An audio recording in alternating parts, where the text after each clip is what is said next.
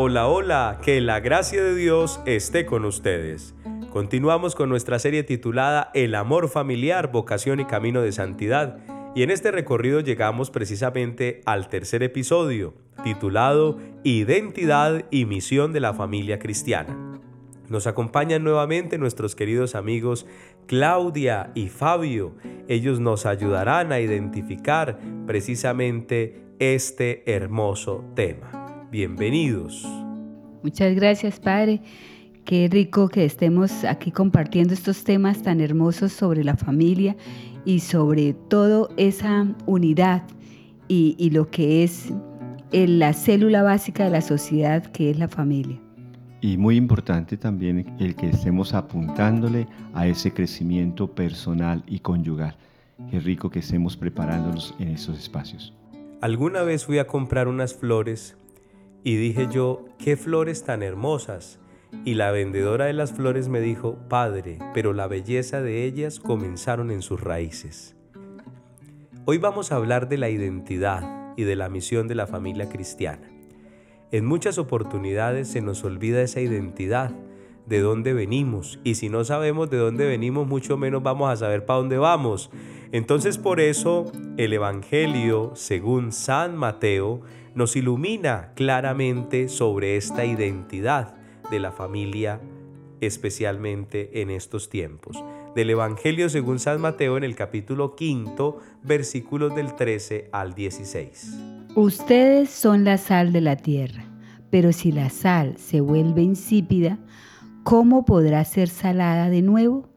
Ya no sirve para nada, por lo que se tira afuera y es pisoteada por la gente.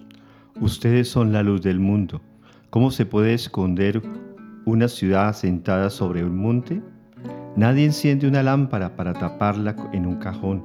La ponen más bien sobre un candelero y alumbran a todos los que están en la casa.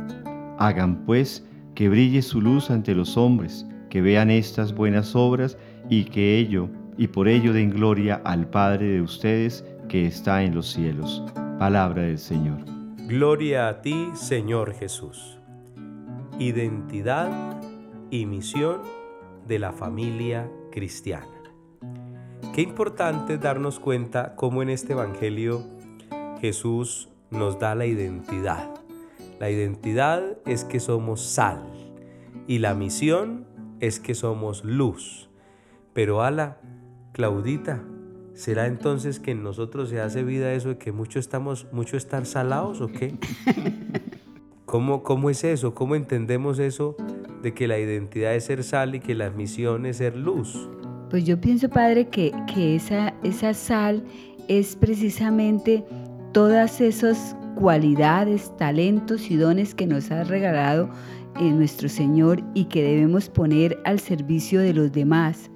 Estar atentos a, a, servir y el primer, los primeros que tenemos que servir y a los que tenemos que estar dándole esa sal, esos, todas esas cualidades, es al entorno que tenemos más cercano, o sea, a nuestra familia, a las personas, a mi esposo, a mi esposa, a mis hijos, a mis padres, o sea, estar ahí atentos para que ellos darles lo mejor de mí y también recibir y que ellos también, yo los pueda ayudar a hacer crecer, a ser mejores personas. Eso podría, yo lo, yo lo entiendo así como la sal que uno debe aportar. Y luz, porque yo debo ser siempre luz en la casa.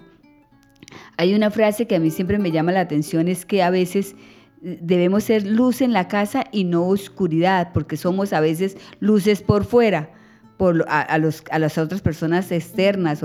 y también, pues, también debemos ser con ellos, pero debemos empezar es con nuestra propia casa, con nuestros seres más cercanos, a los que amamos. Y esa sal implica es darle el sabor para que la vida tenga un matiz especial y no sea de pronto monótona, triste, aburrida, todo lo contrario, que sea permanentemente lleno de alegría. Esa sal tiene que ser esa alegría y esa alegría la vamos a encontrar a través de que de esas pequeñas cosas que podemos estar haciendo el día a día, esa construcción que lo hacemos colectivo, no solamente con los miembros de nuestra familia, sino todas las personas que están a nuestro alrededor. Y esa luz es proyectar es el testimonio, es dar de pronto la trascendencia, es entender que ese plan maravilloso que Dios nos ha trazado a cada uno de nosotros lo podamos realizar a través de lo que haya una coherencia en lo que decimos y en lo que hacemos. Claro que sí, y hay que tener en cuenta, ¿no?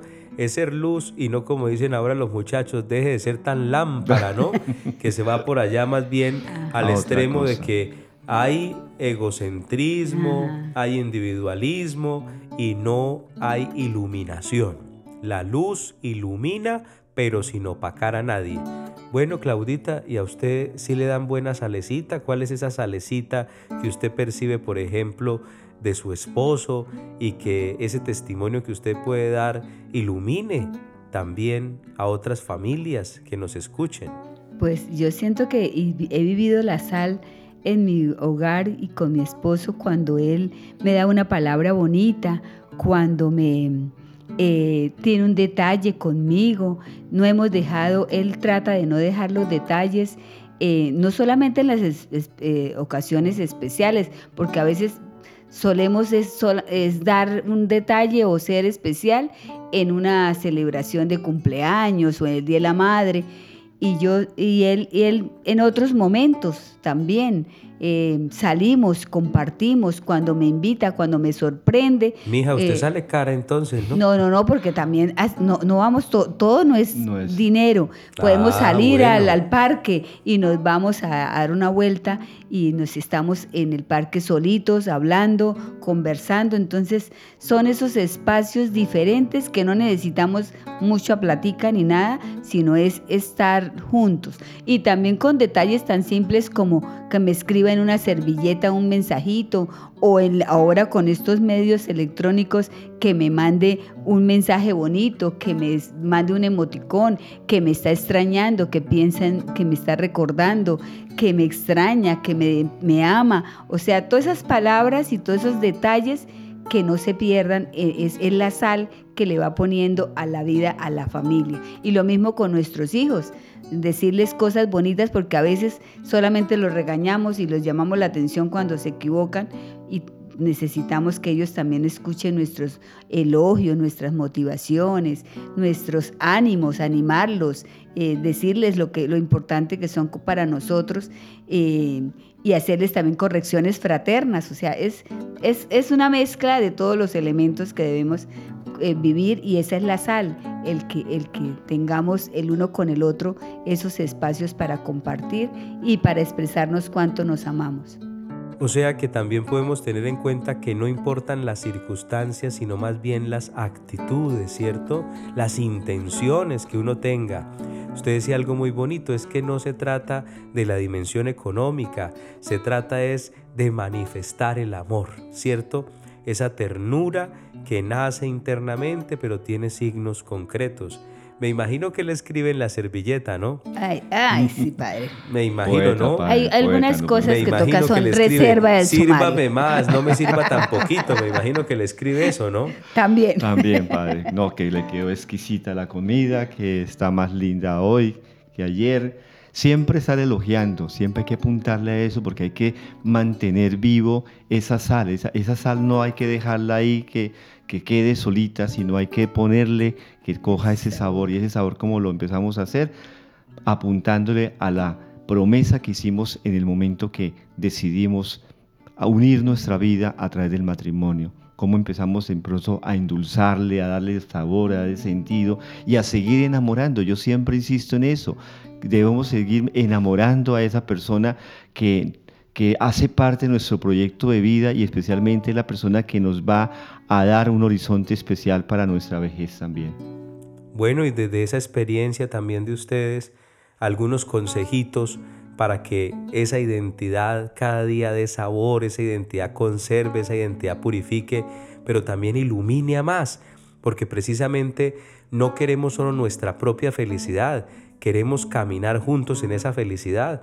Entonces, desde esa experiencia, ¿qué consejos podemos darles a los que nos escuchan, niños, jóvenes, adultos, parejas, matrimonios, familias, para que tengan esa identidad y para que vivan también su misión?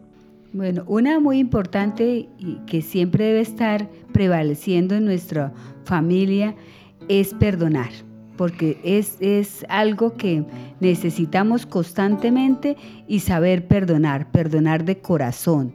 Eh, eso da buen sabor al matrimonio y a la familia. Eh, esa reconciliación, ese perdón, porque nos equivocamos y nos equivocamos constantemente la embarramos, decimos cosas que no teníamos que haber dicho, eh, hacemos cosas que ofenden. Entonces, perdonar y, tratar de no volverlo a hacer, porque es que a veces volvemos, a, volvemos y volvemos y la embarramos igual. Un segundo consejo es ser luz. Y esa ser luz significa fortalecer el diálogo con claridad, con caridad, con amor, con perseverancia, ¿no? No es solamente por un momento, hay que mantener ese diálogo para que siga alumbrando y siga eh, creciendo esa relación afectiva entre los esposos y lógicamente en la familia. Eh, otro elemento bien importante que no puede faltar para darle sabor y sal a, esa, a ese amor y a esa convivencia familiar es la oración buscar esos espacios y asegurarnos que estén permanentemente dándose en el núcleo familiar, eh, eh, orar, orar, asistir a la Eucaristía en familia, em, eh, invitar a, los hijos a orar alrededor de la palabra. Un cuarto consejo es la participación y especialmente participar de la fe en comunidad. Me hemos manifestado Ortica sobre la asistencia a la Eucaristía, también es aquí a participar involucrándonos también a las actividades que la iglesia genera a través de sus parroquias. ¿Cuántos de pronto de tantas familias con tantos talentos allá guardados, como parecen como, como veíamos en la lectura de hoy, en la lectura bíblica, que de pronto escondemos esa luz y no la dejamos irradiar. Entonces qué bueno que esa participación sea ayudar a los demás y vivir algo muy lindo que es la fraternidad. Y por último, que la unidad. Vamos a trabajar por la unidad familiar, por restaurar permanentemente esa convivencia, mejorando el trato que le damos a todos los que conviven conmigo, a, todos los que están ahí alrededor y que decimos y que siempre manifestamos que es lo que más amamos y a veces no se nota ese amor. Así es, bueno, entonces dispuestos todos a asumir esa identidad, de dar buen sabor, de conservarnos, de purificarnos, pero también de iluminarlos, los invitamos a recordar y a guardar siempre en sus mentes y en sus corazones que la identidad y la misión de la familia cristiana son el fundamento de la comunidad humana. ¿Se lo recordamos? Claro, padre, muy bonito. La, identidad, y la, misión de la familia cristiana son el fundamento de la comunidad humana. Sigamos entonces apostando por el matrimonio y por la familia. Y aquí les deseamos a todos ustedes que Jesús, José y María bendigan y conserven el matrimonio y la familia cada día. Y que la gracia de Dios esté con ustedes. Este es un podcast semanal y podrás encontrarnos en casi todas las plataformas de podcast e incluso en Facebook, así que no te pierdas ninguno de nuestros episodios.